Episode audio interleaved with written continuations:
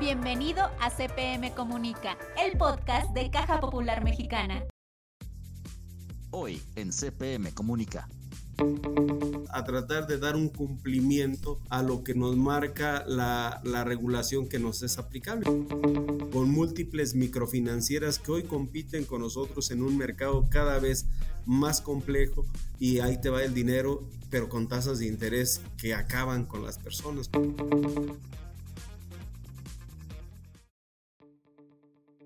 Bienvenidos a un episodio más de este ejercicio informativo cooperativo, donde tenemos hoy un invitado de gran trascendencia que trae unos datos formidables. Nos va a dar la oportunidad de conocer aún más las entrañas del cooperativismo. Mi nombre es Francisco Manuel Álvarez y saludo con mucho gusto a mi compañera y amiga Rocío Flores Durán.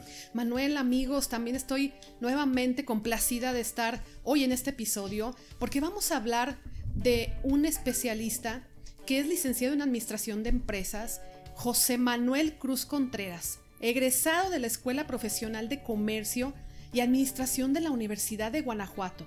Es el representante de la Confederación Mexicana de Cooperativas de Ahorro y Préstamo, la CONCAMEX, y tiene una formación increíble en finanzas, mercadotecnia, contabilidad, desarrollo humano, ventas, innovación.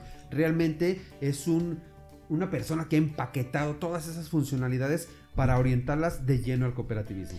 ¿Qué tal Manuel? Súper preparado, súper apasionado de este movimiento cooperativo. Suma 27 años ya colaborando en el movimiento justamente de cooperativas de ahorro y préstamo. Sus inicios se dieron en Caja Popular Arboledas. Hoy, desde el 2004, es director general de Caja Popular Serano. Lidera actualmente el Consejo de la Confederación de Cooperativas de Ahorro y Préstamo y por supuesto es un agasajo para CPM Comunica, el podcast de Caja Popular Mexicana, contar aquí con su presencia. Muchas gracias, escuchemos. La entrevista por CPM Comunica, llegamos al fondo de la información. José Manuel, muchas gracias por estar con nosotros en este episodio. Pero platícanos, ¿cuál es la condición actual del cooperativismo en México? Bueno, muy buenos días y primero agradecerles el, el momento y el espacio para poder platicar un, un, momentito respecto al cooperativismo de ahorro y préstamo. Fíjate que a nivel global de todas las cooperativas eh, de México no tenemos un dato exacto, tenemos un dato exacto de lo que es específicamente el sector de las cooperativas de ahorro y préstamo. A pesar de que hemos hecho esfuerzos importantes a nivel del Consejo Superior del Cooperativismo, no todas las confederaciones tienen datos precisos en cuanto a, a, sus cooperativas de base, excepto te refiero al cooperativismo de ahorro y préstamo, del cual sí tenemos datos muy específicos de cómo está hoy, en día conformado el sector. Eh, primero te puedo decir que tenemos en este padrón de cooperativas este, registradas son 735 sociedades cooperativas de ahorro y préstamo que en su conjunto administramos un poco más de 222 mil millones de pesos en activos totales y que también en la parte de los socios representamos ahora ya más de 9 millones eh, de asociados. ¿Qué aspectos importantes también hay que señalar con relación a ello? De estas 735 sociedades cooperativas que existen, solamente 155 de ellas están reguladas por la, o autorizadas por la Comisión Nacional Bancaria y de Valores. Estas 155 en, en número representan poco, representan solamente un 21% en número de cooperativas. Sin embargo, si nos vamos al volumen de los activos que administran estas 155 cooperativas, es el 96% de los activos del sector. O sea que significa 215 mil millones de pesos. Y en socios representan el 91% de los 9 millones, lo cual nos daría una equivalencia a más de 8 millones 273 mil asociados representados en estas cooperativas reguladas y autorizadas por la Comisión Nacional Bancaria de Valores. ¿Qué sucede entonces con, lo, con la diferencia, con este otro casi 80%? Bueno, pues tenemos seis cooperativas que se encuentran en proceso de autorización. Y aquí déjame decirte de manera muy breve que, bueno, el, proyecto de regulación de las cooperativas con la ley de ahorro y crédito, con la ley de ahorro y crédito popular se dio allá por el año 2001 y resulta que a partir de esa fecha y hasta, la, hasta ahora ya van más de 20 años de regulación este, al sector y previamente hubo otros, otro tipo de regulaciones como la ley de sociedades de ahorro y préstamo, pero ya con la ley de ahorro y crédito popular ya de una manera más específica, pues hubo muchas cooperativas que se quedaron en el camino. En 20 años todavía hay seis cooperativas que no se han podido autorizar. Tenemos este, cuatro cooperativas que se les venció el, el plazo para presentar su solicitud de autorización. Tenemos 190 cooperativas que están en una condición de nivel básico. Las cooperativas de nivel básico son aquellas que administran menos del equivalente a 2.5 millones de UDI, algo así entre 13 y 14 millones de pesos. Si esas cooperativas administran menos de esos recursos, no tienen la, la obligación o la necesidad de que la Comisión Nacional Bancaria de Valores les eh, dé una autorización específica, sino que hasta que rebasan esa cantidad y, pasan 180 días se someten a una evaluación y a partir de ahí corre su plazo para lograr su autorización. Tenemos 270 cooperativas que también son cooperativas de nivel básico, que estas se quedaron eh, sin evaluar o clasificadas en D, que ya estas no, no tienen más solución que entrar en un proceso de salida ordenada. Hay algunas cooperativas, 35, que están en un proceso de consolidación con otras cooperativas en un proyecto de fusión en un proceso de, este, buscar un mecanismo de salida ordenada, pero especialmente eh, consolidándose. 14 no presentaron su solicitud de autorización y estas tienen que ir ya a una salida ordenada por términos de ley. Tenemos 24 eh, clasificadas en D este, tenemos algunas otras 25 que incumplieron con algunos artículos transitorios y tres que están en procesos de amparo. Ese es el, panorama de las cooperativas de ahorro y préstamo. José Manuel, me queda claro que ha sido un esfuerzo titánico para poder tener pues toda esta radiografía del cooperativismo en México en el tema funcional. Con todo y esto hay oportunidad de que las OCAPs puedan seguir evolucionando en este ecosistema financiero que realmente se vive ahora en México. Sí, mira, yo creo que cualquier este, ser vivo pues tiene primero la necesidad de, de sobrevivir, ¿no? Cómo, cómo ser, este, supervivir o sobrevivir en, esta, en este contexto en el que estamos hoy en día. Claro. Eh, de entrada, pues vemos una situación muy diferente a la de que se tenía hace 70 años. Vemos mucha, mucha pobreza también, desde luego, y vemos situaciones en las cuales el cooperativismo ha ido emergiendo y sigue evolucionando. Eh, yo eh, en días pasados, pues como parte de, lo que hacemos en la Confederación, brindábamos un reporte de cuánto las cooperativas habían evolucionado simplemente en la, en la época de pandemia. Y si vemos esa situación en cuanto a, la evolución que tuvo el cooperativismo con la pandemia, pues nos vamos a dar cuenta que hay datos relevantes que nos ayudan a decir, pues el sector sigue creciendo, se sigue desarrollando.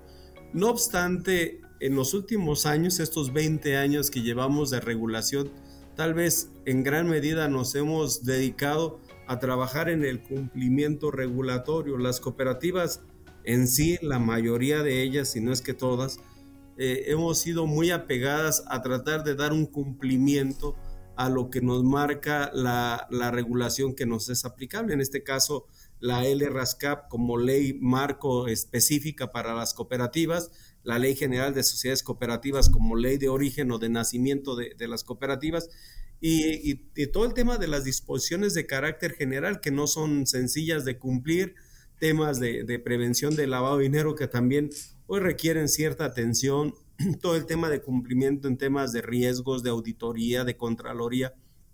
Eso ha conllevado a que las cooperativas hayan trabajado, se hayan esforzado en engrosar más sus estructuras organizacionales para tratar de dar cumplimiento, por un lado. Pero por otro lado también, y muy de la mano, se nos vino el tema de la tecnología que hoy estamos inmersos en un cambio, en un cambio eh, generacional también, donde hoy en día las nuevas eh, generaciones, las personas, mm, los jóvenes, las personas también que tienen cierto grado de, de edad, han empezado a migrar al uso de las tecnologías y las cooperativas en muchos de los casos, pues esta parte no la habíamos experimentado. Y cuando queremos entrar en un esquema de evolución a medios digitales, nos topamos con dos aspectos.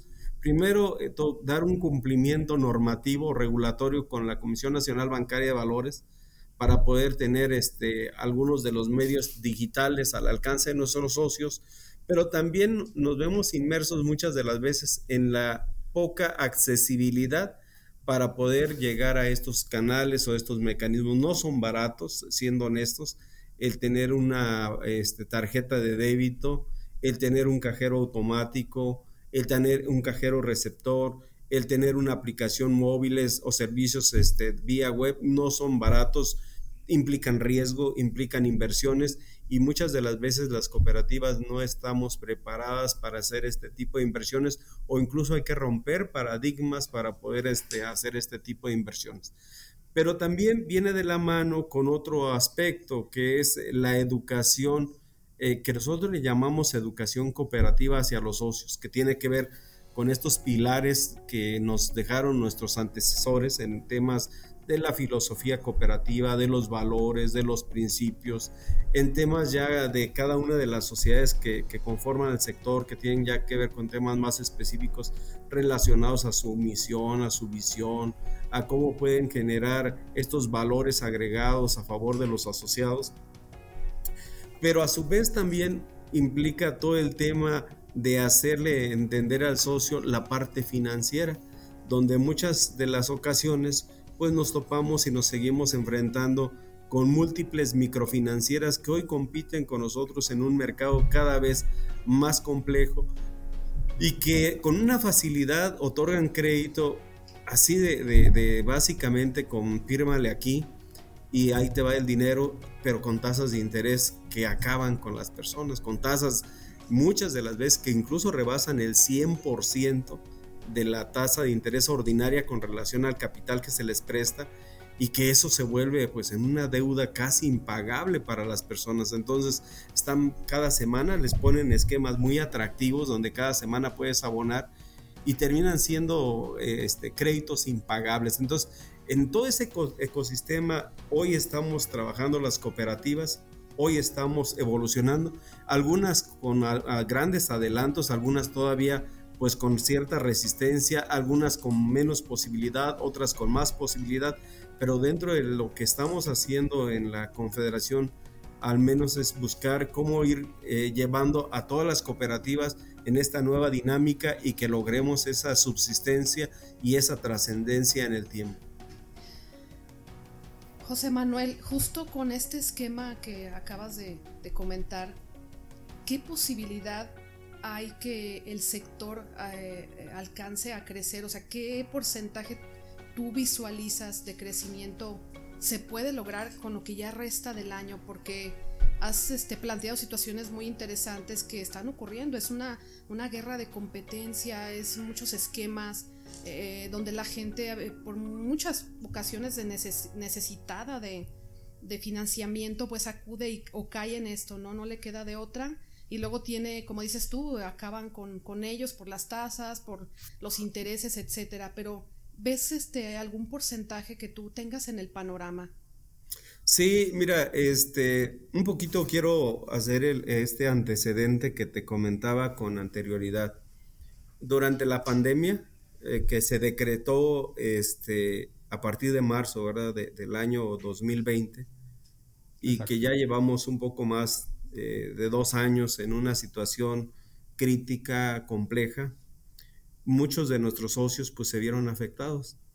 La actividad primaria tal vez fue de las menos afectadas, este, porque pues al final teníamos que, que comer, pero la actividad terciaria, todo lo que implicaba servicios y lo que conllevaba la contratación de empleos y la cuestión de cómo cayó la economía, pues generaron ciertos estragos en la población mexicana, una población donde yo te, quiero referir que el cooperativismo, a pesar de tener mm, ya más de 9 millones de asociados, fíjate, de la base de los ciento, casi 130 millones de personas que conformamos este hermoso país, en porcentaje, pues somos, en, número de personas, somos muy significativos, casi el 8%. Pero si lo llevamos en, dinero, en recursos, el, todo el sector cooperativo de ahorro y préstamo, eh, con relación al sistema financiero mexicano, no alcanzamos siquiera el 2% de los activos, de los números. Entonces, el cooperativismo no, si lo vemos en términos monetarios con el global de lo que manejan los grandes bancos y otros intermediarios, pues pareciera que no pintamos. Pero si lo vemos en personas, ahí es donde el cooperativismo ha luchado y ha trabajado durante más de, de 70 años de cómo sacar a las personas de la pobreza, de cómo mejorar la economía de estas personas. Y tal vez nunca vayamos a hacer una representación económica tan grande este, o no en el corto plazo, digo, porque nunca es, sería una, es una contradicción, pero no en el corto plazo. Sin embargo, en las personas, en el desarrollo de las personas, ahí estamos y lo estamos haciendo bien en la medida de las posibilidades en relación al mercado que atendemos. Y, y simplemente te decía como dato general, de marzo eh, de la fecha de, lo que es el marzo de 2020 y cerrando el marzo de 2021, a diciembre, perdón, a diciembre de 2021, las cooperativas habíamos crecido 373.454 socios como sector cooperativo, a pesar de una situación de pandemia. Si lo vemos en términos económicos, las cooperativas crecimos en ese mismo periodo, casi, digo, casi estaríamos hablando de 12, de 21 meses, este, en 21 meses crecimos 373 mil socios y crecimos 34 mil millones de pesos. Eh, estos datos es hasta el cierre de diciembre de 2021. No obstante, eh, se ve un panorama ahora mucho más halagador de, a partir de tal vez del último semestre de 2021 y, y, especialmente ya en este 2022, en cuatro meses, tan solo fíjate, en cuatro meses hemos crecido 143 mil asociados eh, como sector cooperativo. Entonces nosotros esperaríamos que al término de este año tengamos 431 mil socios nuevos que se incorporen al sector cooperativo. Con esto estaríamos llegando casi a 9 millones 500 mil personas de mexicanas que son parte de una cooperativa de ahorro y préstamo. Entonces esto significa que a pesar de que tuvimos una pandemia, que la situación económica no es del todo favorable, en un año vamos a crecer más de lo que crecimos en casi 21 meses. Entonces, eso nos daría un, porcentaje aproximado en crecimiento en socios de un 5%. Y en número de activos, en los recursos que administramos como sector, estaría en, en cuatro meses hemos crecido 7.800 millones de pesos. Esperaríamos cerrar el año con un crecimiento cercano a los 25 mil millones de pesos para llegar a una cifra de un crecimiento en, pesos de casi el 11%. En esto, se está dando un contraste, no un 5% en socios, pero casi un 11% en los recursos que administramos. Perdón, me ibas a preguntar algo. Es un panorama halagador de todas maneras si lo vemos, como dices tú, en, en términos ya más fríos, a pesar de la pandemia, es un panorama halagador porque son cifras muy representativas para el sector, incluso eh, es un tema muy positivo que desde tu percepción, en esta visión que tienes de todo el sector, eh, no sé qué te comenten también las cooperativas que son representadas por Concamex, José Manuel. Sí, este, en la mayoría pues estamos eh, viendo crecimientos especialmente en las cuentas de ahorro. Creo que algo que ha sido trascendente y que le hemos manifestado mucho a las autoridades es que las cooperativas primero debemos enseñar a las personas a ahorrar y después a solicitar créditos. Y a veces pareciera que lleváramos por parte de la autoridad un sentido inverso, donde quisieran ver mucho crédito, este, casi a la par de la colocación. Creo que en el sector no ha sido la lógica. La lógica es enséñate a ahorrar y ese dinero cuando realmente lo requieras utilizarlo. Y si lo vemos a nivel del sector, vemos en ese sentido ese, eh, vamos a decir que esa armonía y también vemos esas ganas de querer seguir trascendiendo y, querer seguir creciendo. Y en algunas cooperativas donde se han este, atrevido y han tenido la posibilidad de empezar a migrar al uso de los canales digitales, hoy vemos que también están teniendo impacto no solamente con la gente mayor, sino también con los jóvenes que están este, haciendo uso de la tecnología para hacer servicios de SPAY, para transferir dinero a sus cuentas, para transferir dinero a otros socios, para abonar a sus, deudas, avanzar en una solicitud de crédito a distancia e incluso en algunas sociedades hoy empiezan ya a trabajar en cómo van a aperturar cuentas a distancia. Y es que esta interacción precisamente con esta nueva, con este nuevo mercado permite eso, ¿no? Esa interacción entre eh, los jóvenes que ya quieren utilizar la, tecnología como parte de su economía diaria y pues las cooperativas tienen que estar ahí en ese crecimiento y más en este marco de la, de la pandemia que ha sido pues un ecosistema complejo realmente para toda la sociedad. Sí, eh, eh, creo que el tema de la pandemia no, no puedo decir que este, como alguien dijo, ¿verdad? No puede decir que nos cayó como anillo al dedo, nada de eso, todo lo contrario. Sin embargo, sí nos hizo eh, ser mucho más resilientes este, en el sentido de aprender de lo que estábamos haciendo y tal vez en esos dos años o casi tres años ya eh, empezamos a hacer cambios demasiado significativos, muy disruptivos en lo que hacíamos y lo que teníamos que hacer y en algunos casos hemos visto resultados favorables eh, a través del uso de la tecnología. Tal vez sin esta pandemia nos hubiera llevado un poco más de tiempo alcanzar. Hubiéramos, llegado, pero nos hubiera costado más tiempo. Es correcto, así es. Y en ese sentido, José Manuel, ¿cuál es el rumbo del cooperativismo en, en los últimos años y sobre todo ya con este panorama que de manera clara nos has narrado? ¿Qué, podría, ¿Qué podría caber desde la Concamex para justo, fíjate, con la situación que estamos viviendo, el panorama de este 25% que, que comentas que se espera cierre el año 2022? que también desde la Concamex se pudiera impulsar la creación de cooperativas de cualquier uso, incluso, ya sabes, generar alguna incubadora de cooperativas, pero primero que nos pudieras decir acerca del rumbo.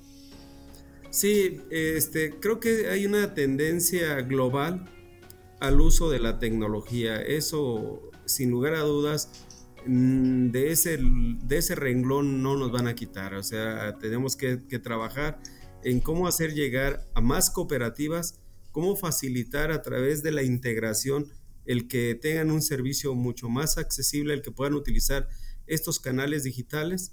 Y para esto es un esquema muy sencillo que siempre se ha eh, llevado a cabo en el cooperativismo, que es la subsidiariedad. Eh, el principio de la subsidiariedad a veces lo malentendemos como que es este, absorber el costo de algo para que sea más barato o, que no se pague. No, no, no va en ese sentido. La subsidiariedad es trabajar de manera muy organizada para que cada uno de los niveles del cooperativismo haga lo que le corresponde.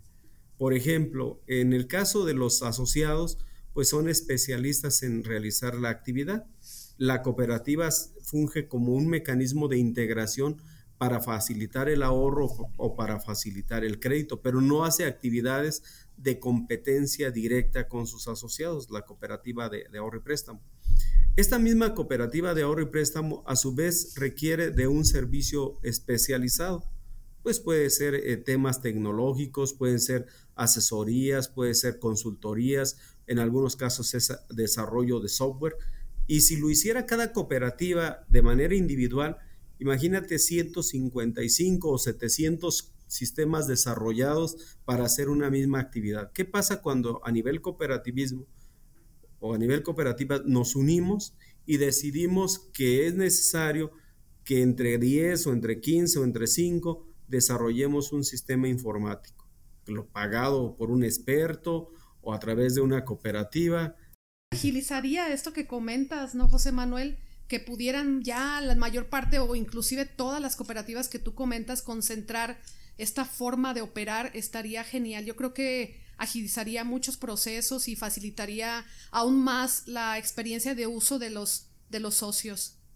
Sí, así es. Entonces, todo lo que tiene que, lo que tuviera esa tendencia de, de hacer cada quien lo que le corresponde y cederlo al lugar que realmente lo debe desarrollar, creo que ese debería ser el rumbo hacia donde deberíamos eh, ir trabajando las cooperativas. Debemos de ir dejando un poco de lado y no significa que no vayamos a cumplir el tema de cumplimiento regulatorio. O sea, lo tenemos que hacer, pero que no sea la prioridad de la visión de las cooperativas. Tendríamos que trabajar en aspectos que, que, yo vería este, en, en, escenarios como es eh, en los productos que hoy ofrecemos a los, a los asociados, que sean rápidos, que sean ágiles, que sean eficaces. Tenemos que trabajar mucho en la relación asociativa. Creo que nos falta muchísimo trabajo a dónde enfocarnos. Esa sería parte de, la visión. No solamente tener eh, este, socios, sino tener cooperativistas. Eh, ahí tenemos el trabajo, vendría a reforzarse en temas de educación financiera y cooperativa y tenemos que trabajar en continuar en esa eficiencia operativa que nos permita no, no salirnos del mercado. Creo que las cooperativas tenemos muchas ventajas. Si ustedes revisan en el sector cooperativo, la tasa de interés a los ahorros somos de las que mejores pagamos a los ahorros y somos de las que menos cobramos por los créditos.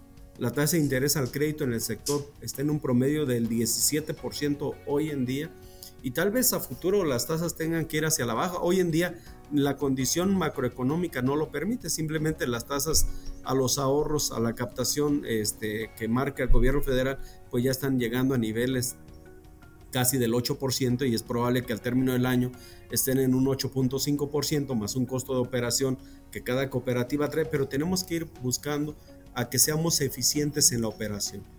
¿Qué pasaría el día que nuestras tasas de interés promedio, en lugar de ser del 17, bajen al 15, al 13, al 12?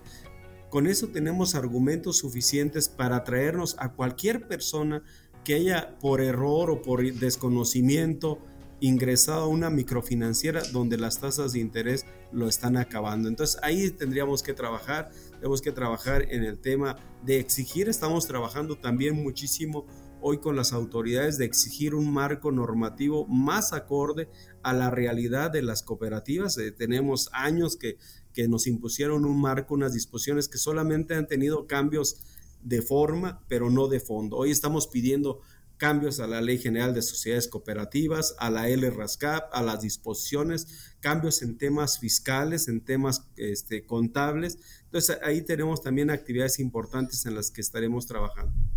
Y también es importante que con esta frescura se afronten esos retos, ¿no, José Manuel? Porque, como bien dices, hay que desempolvar la idea de un cooperativismo añejo. Por el contrario, estamos en actividades digitales, en competencia directa con instituciones financieras de gran nivel por las condiciones en las que operamos. Simplemente eh, hace falta pues este marco legal para que pueda redondear toda esta actividad. José Manuel, nos queda claro que, bueno, eres un apasionado del cooperativismo, que tienes los datos eh, pues al tinterillo, ¿no? Realmente.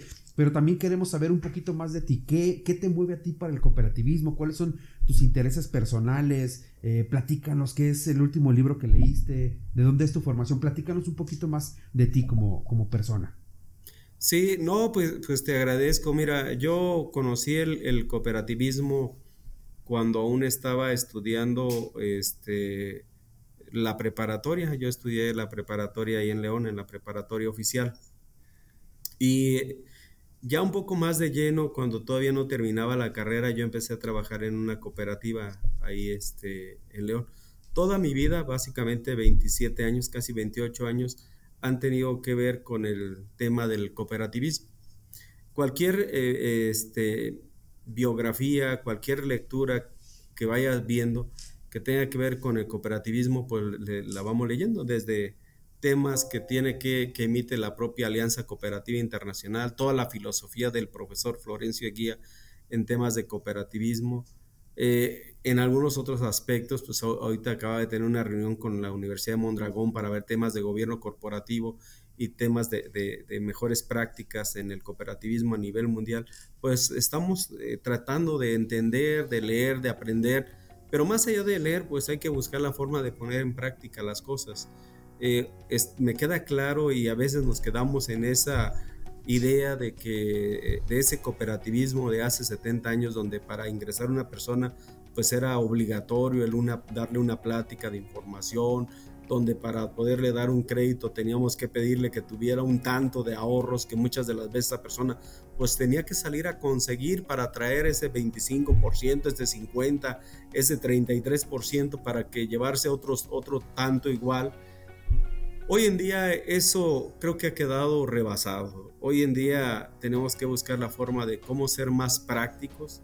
Y se evolucionó, ¿no? Y realmente hubo una evolución en ese sentido más bien yo, yo muchas de las veces veo es cuando tú puedes favorecer como cooperativa a una persona, es que esa persona pueda dar un testimonio de cuál fue el momento que vivió para solucionar un problema, para atender una necesidad. Tenemos en el cooperativismo historias, millones, miles de historias cada día, cada mes, de cómo las personas se favorecen a través de la cooperación, desde necesidades tan básicas como la alimentación, a necesidades ya más complementarias como la educación o, o este, otras de autorrealización que incluye hasta gastos de viaje, algunas cuestiones este, de esa naturaleza. Y vemos cómo las cooperativas favorecen la integración de las personas que tienen fines comunes, ¿no? que tienen necesidades económicas, sociales, culturales comunes. Entonces, en eso a veces tratamos de ir leyendo todo lo que es parte de la filosofía, que no se nos pierda los, los principios cooperativos, los valores como la honradez, la honestidad, el amor al prójimo, los principios como la adhesión voluntaria, la este, el, tema de, este, la participación económica de los socios, la democracia, eh, el, apoyo, el, apoyo entre cooperativas o este, el apoyo a la comunidad. Entonces, todos estos temas favorecen a que la cooperativa sea un modelo vivo, un modelo que sigue teniendo éxito y que seguirá teniendo éxito en la medida que vayamos entendiendo a las nuevas generaciones y que hagamos que estas nuevas generaciones también le tomen amor a, este cooperativismo que tiene que evolucionar. Lo que hoy estamos viendo, tal vez en 5, en 10 años, esté quedando obsoleto porque hoy las cosas están cambiando de una manera mucho más rápida. José Manuel, realmente eres un apasionado de este movimiento, pero también nos gustaría conocer una característica que te distingue como cooperativista y como persona. Mira, este, yo creo que a veces eh, como ah, podemos decir que o hablar de, cosas tal vez buenas de nosotros mismos, a veces es más fácil que alguien te diga yo así te visualizo. Yo en mi vida personal y tal vez profesional, lo que puedo decirte que siempre me ha gustado es compartir. Compartir lo que tengo como persona con mis amigos, desde luego con mi familia principalmente, con la sociedad en la cual interactúo y a nivel profesional con otras cooperativas. Siempre he sido abierto a que lo que se desarrolle no es propiedad de dejármelo exclusivo, sino decir, esto es para el bien común y ahí está la disposición de todos. Creo que José Manuel Cruz Contreras nos ha dado muchísimas lecciones el día de hoy. Mantener vivo un movimiento que desde hace 70 años viene creciendo, viene evolucionando, se ha ido transformando y que actualmente es una realidad que puede ser una válvula de escape a tanto problema social, económico, incluso eh, eh, social en el sentido de todos estos valores que ya nos enumerabas y algo que viene de moda que es la equidad y que nosotros le hemos manejado en el cooperativismo desde toda la vida que es parte del ADN de respetar y de hacer crecer a la gente junta. Muchísimas gracias José Manuel por este eh, aporte tan interesante, tan lleno de datos, tan lleno de información. Y también por favor compártelos. Dónde podemos dar seguimiento a la Concamex, a las acciones que está haciendo, la gente que está involucrada en el cooperativismo por supuesto tiene que eh, ver todo el trabajo que se hace de fondo eh, y pues seguir en la lucha, porque este movimiento, como tú dices, tiene que ir creciendo, tiene que ir moviéndose de a poco de a poco, pero sin dejar de, fluir. Sí, este, claro, este, primero, bueno, pues tenemos la página oficial de la Confederación que es eh, esta es la página oficial, y pues a través de las redes sociales como es el Twitter, que es a través de arroba la Concamex y del Facebook también es arroba Concamex. Entonces a través de estos mecanismos pues se nos puede dar seguimiento a los trabajos que estamos impulsando es un dato interesante. Este, yo eh, en días pasados le hacía ver a los legisladores que en el sector cooperativo aportamos y también aportamos a la nación, aportamos más de 2 mil millones de pesos vía solamente impuesto al valor agregado, lo que aportan nuestros asociados a, favor de, este país.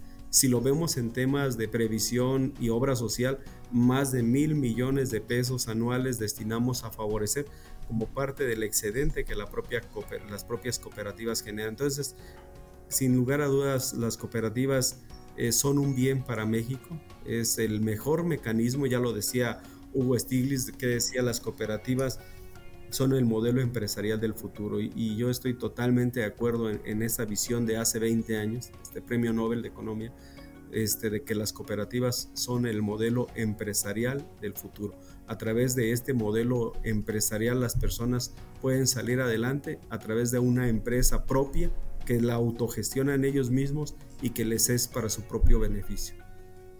Perfecto, pues muchísimas gracias. Un placer estar en CPM Comunica, el podcast de Caja Popular Mexicana y compartir estos micrófonos contigo, José Manuel. Y pues te agradecemos mucho y esperamos pronto tenerte una vez más de visita en esta cabina. Por el contrario, Manuel, gracias a ti, Eduardo, Rocío, un gusto saludarlos y ha sido un placer. Gracias, que no sea ni la primera ni la última, José Manuel. Ojalá Hasta que pronto. así sea. Cuídense mucho. Hasta luego, un abrazo. Hasta luego.